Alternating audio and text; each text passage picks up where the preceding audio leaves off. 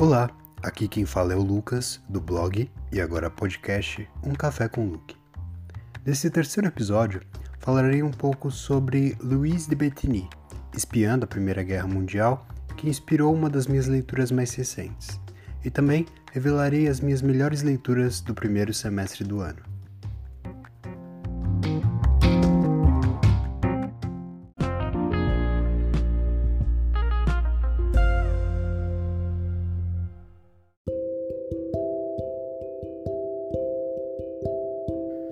Você sabia que durante a Primeira Guerra Mundial existiu uma rede de espionagem composta apenas por mulheres que se infiltravam entre os alemães para colher informações que eram repassadas para o serviço de inteligência britânico? Louise de Bettigny é uma personagem histórica intrigante, corajosa, indubitavelmente inspiradora e infelizmente pouco conhecida. Tendo esses fatores em mente, a romancista Katie Quinn se inspirou nessa mulher incrível para escrever o romance A Rede de Alice. Mas por que Louise é tão importante? E se ela é tão importante, por que não se ouve falar dela nas aulas ou nos livros de história? Louise era governanta de origem francesa, que viu sua vida ser transformada e ganhar um novo propósito durante a Primeira Guerra Mundial. Ela dominava, aos 28 anos, quatro línguas, incluindo o francês, alemão e o inglês. Esses atributos foram essenciais e extremamente úteis para o seu novo propósito de vida. Recrutada por um capitão do Serviço de Inteligência Britânico, Louise passou a espionar alemães nos arredores de Lille para fornecer informações úteis para os seus aliados.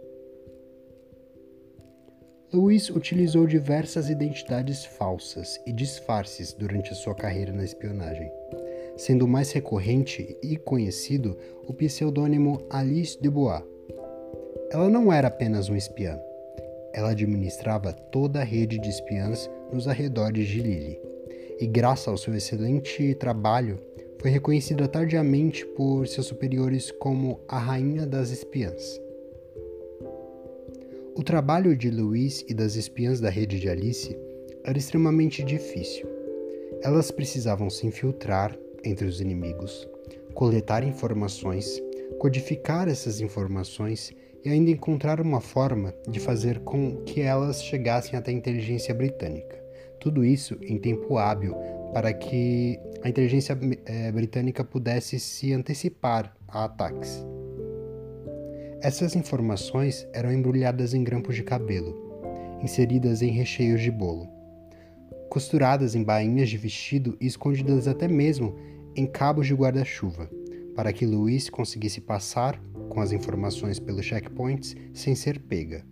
Afinal, ser pega executando o serviço de espionagem era o pior tipo de coisa e punida da pior forma possível, com a morte, por fuzilamento.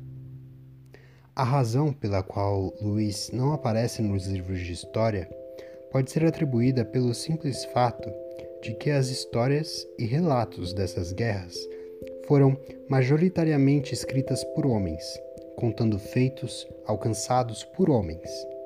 Não há nenhuma novidade aqui, certo? Se você quiser se permitir conhecer mais sobre essa rede de espiãs e sobre a perspectiva feminina tanto da Primeira quanto da Segunda Guerra Mundial, eu deixo aqui a minha indicação do A Rede de Alice, da autora Katie Quinn. Inclusive, eu já consegui postar as minhas impressões sobre o livro lá no blog. Então, não deixe de conferir e conheça mais sobre a história da Rede de Alice.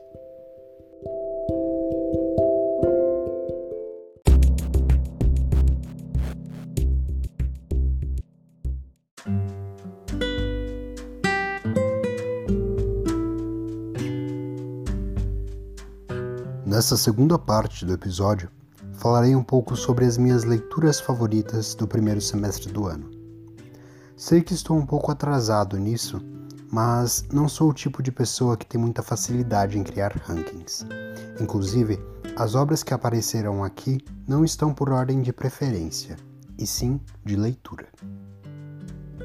Em janeiro, eu tive a oportunidade de ler o novo livro do poeta Rogério Bernardes, o incrível Cinzas de Fazer Fênix. A poesia está bem longe de ser um dos gêneros com os quais tenho mais familiaridade. Porém, a poesia do Rogério conquistou meu coração pela verdade contida em cada palavra e pelas mensagens incríveis que o autor passa. Como o objetivo do podcast são episódios mais curtos, recomendo que anote o nome desses livros e procure as minhas impressões lá no blog, quando tiver um tempinho. Para dar um gosto da poesia do Rogério, eu vou declamar aqui uma das minhas favoritas do livro citado, pois ela me soa necessária, tendo em mente fatos terríveis que aconteceram na última semana durante a Bienal do Livro do Rio de Janeiro. O nome do poema é Gaiola Quebrada. Sobre o túmulo do rancor envenenado, com a própria saliva, depositamos as pétalas da flor. Desenhistas de braços com tatuagens de arco-íris que empurrarão esse maldito caixão até os confins do esquecimento, para de lá não mais sair. Cada vez que o ódio gritar, nossas mãos escreverão mais alto. Nenhum discurso de exclusão, seja campanha ou pregação, nos atingirá. Somos estilingue a revidar a pedra com a pena. A mesma pena que agora dita: porta-vozes da maldição não vencerão não passarão. Juntos somos poemas, nuvens, ninhos. Vocês não passam de gaiola quebrada, a nos lamentar, revoada de passarinhos. Em fevereiro, por recomendação do meu amigo Rodrigo do canal Rodrigo e os Livros, li o tocante As Fúrias Invisíveis do Coração, do autor John Boyne. As Fúrias Invisíveis do Coração se tornou instantaneamente uma das minhas leituras favoritas da vida. John Boyne demonstra total controle sobre a sua escrita e sobre o tema que retrata em seu romance, que, na minha opinião, é a melhor coisa que eu li do autor até o momento. A sutileza, a verdade e toda a solidão contida na escrita de Boyne neste livro torna o romance um exercício incrível para quem quer entender sobre as consequências de viver em uma sociedade que ataca, anula e mata por pura ignorância e preconceito. No mês de maio, li obras incríveis e citarei aqui duas delas. A primeira é o Flores para o Gernon, do Daniel Kiss, um livro de ficção científica escrito em formato epistolar. Flores para o Gernon é uma obra que vai te fazer refletir sobre suas percepções de mundo, assim como também vai te fazer questionar certos pontos da natureza humana e do significado da humanidade. A leitura flui bem, mas não é uma leitura fácil e nem simples. Daniel Kiss machuca, incomoda, emociona e faz o leitor refletir muito durante a leitura. Há um exercício de empatia transformador nessa obra. Eu, pelo menos, sinto que encerrei a leitura diferente de quando comecei. Espero que você também possa se permitir transformar pela história de Charlie Gordon. A segunda obra, você já deve estar cansado de me ouvir falar, então serei breve. Leia O Frágil Toque dos Mutilados, do autor Alex Sens. Leia também a continuação A Silenciosa Inclinação das Águas, e aproveite o embalo e leia Corações Ruidosos em Queda Livre. E sigam o autor nas redes sociais, pois ano que vem tem um novo livro. E eu provavelmente aparecerei aqui dizendo: leiam o livro novo do Alexis. Chegamos ao mês de junho e, por consequência, no final dessa lista. Eu fecho aqui meus favoritos do primeiro semestre com o incrível Os Sete Maridos de Evelyn Hugo. Os Sete Maridos de Evelyn Hugo é uma leitura extremamente gostosa de se fazer, com uma trama interessante, misteriosa que desmistifica a vida das celebridades enquanto se permite discutir temas extremamente atuais como a agressão doméstica, o machismo, a objetificação e sexualização do corpo feminino, a homossexualidade, a bissexualidade, tema muito pouco explorado na literatura, o poder de manipulação da mídia e diversos outros temas. A autora conseguiu construir uma obra onde todos os personagens são bem desenvolvidos e complexos. Nenhum deles possui uma função só na trama.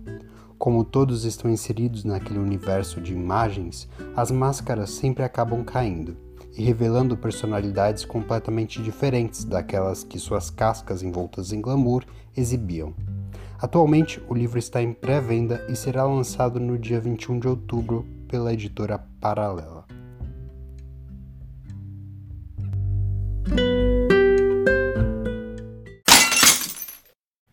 Eu não acredito que você derrubou o café.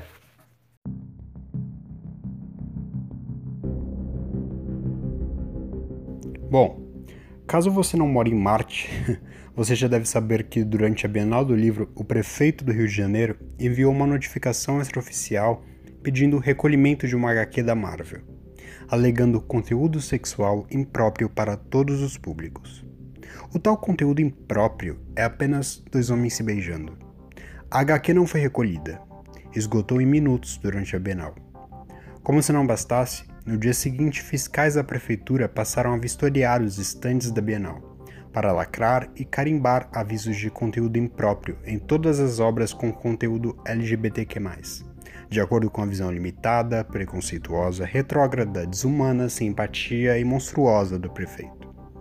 Felizmente, o youtuber Felipe Neto usou de sua influência para adquirir 14 mil livros com temática LGBTQ+, e distribuiu gratuitamente durante o evento. Todos os livros foram distribuídos e a Bienal do Rio de Janeiro se encerrou com uma linda manifestação anti-censura. É ridículo que, com tantos problemas que a cidade do Rio de Janeiro enfrenta, o prefeito gaste seu tempo e os recursos dos contribuintes para enviar fiscais para lacrar e carimbar obras na Bienal do Livro. As prioridades desse governo são absolutamente risíveis, vergonhosas, absurdas, retrógradas e revoltantes. O amor não é impróprio, prefeito. Imprópria é a sua gestão e as suas decisões pautadas no seu preconceito e na sua falta de humanidade.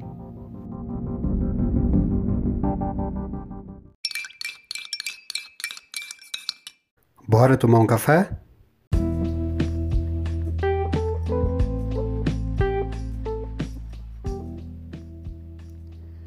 Esse é o momento no qual eu falo sobre coisas boas, para abstrair o café derramado.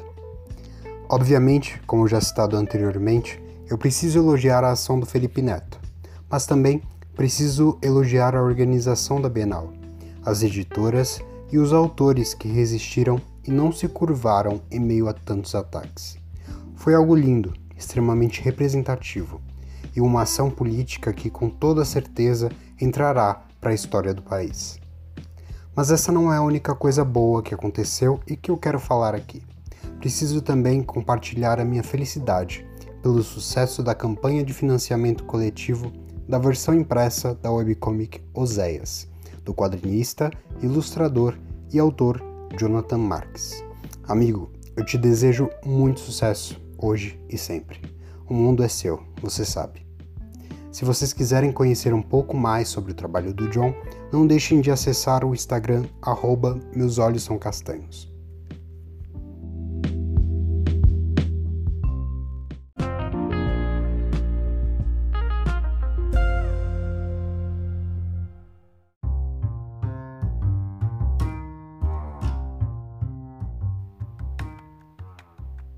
Esse foi o terceiro episódio do podcast Um Café com Luke. Espero que tenham gostado de conhecer a história da rede de Alice e tenham anotado boas dicas de leitura. Um grande abraço, continuem resistindo e até o próximo café.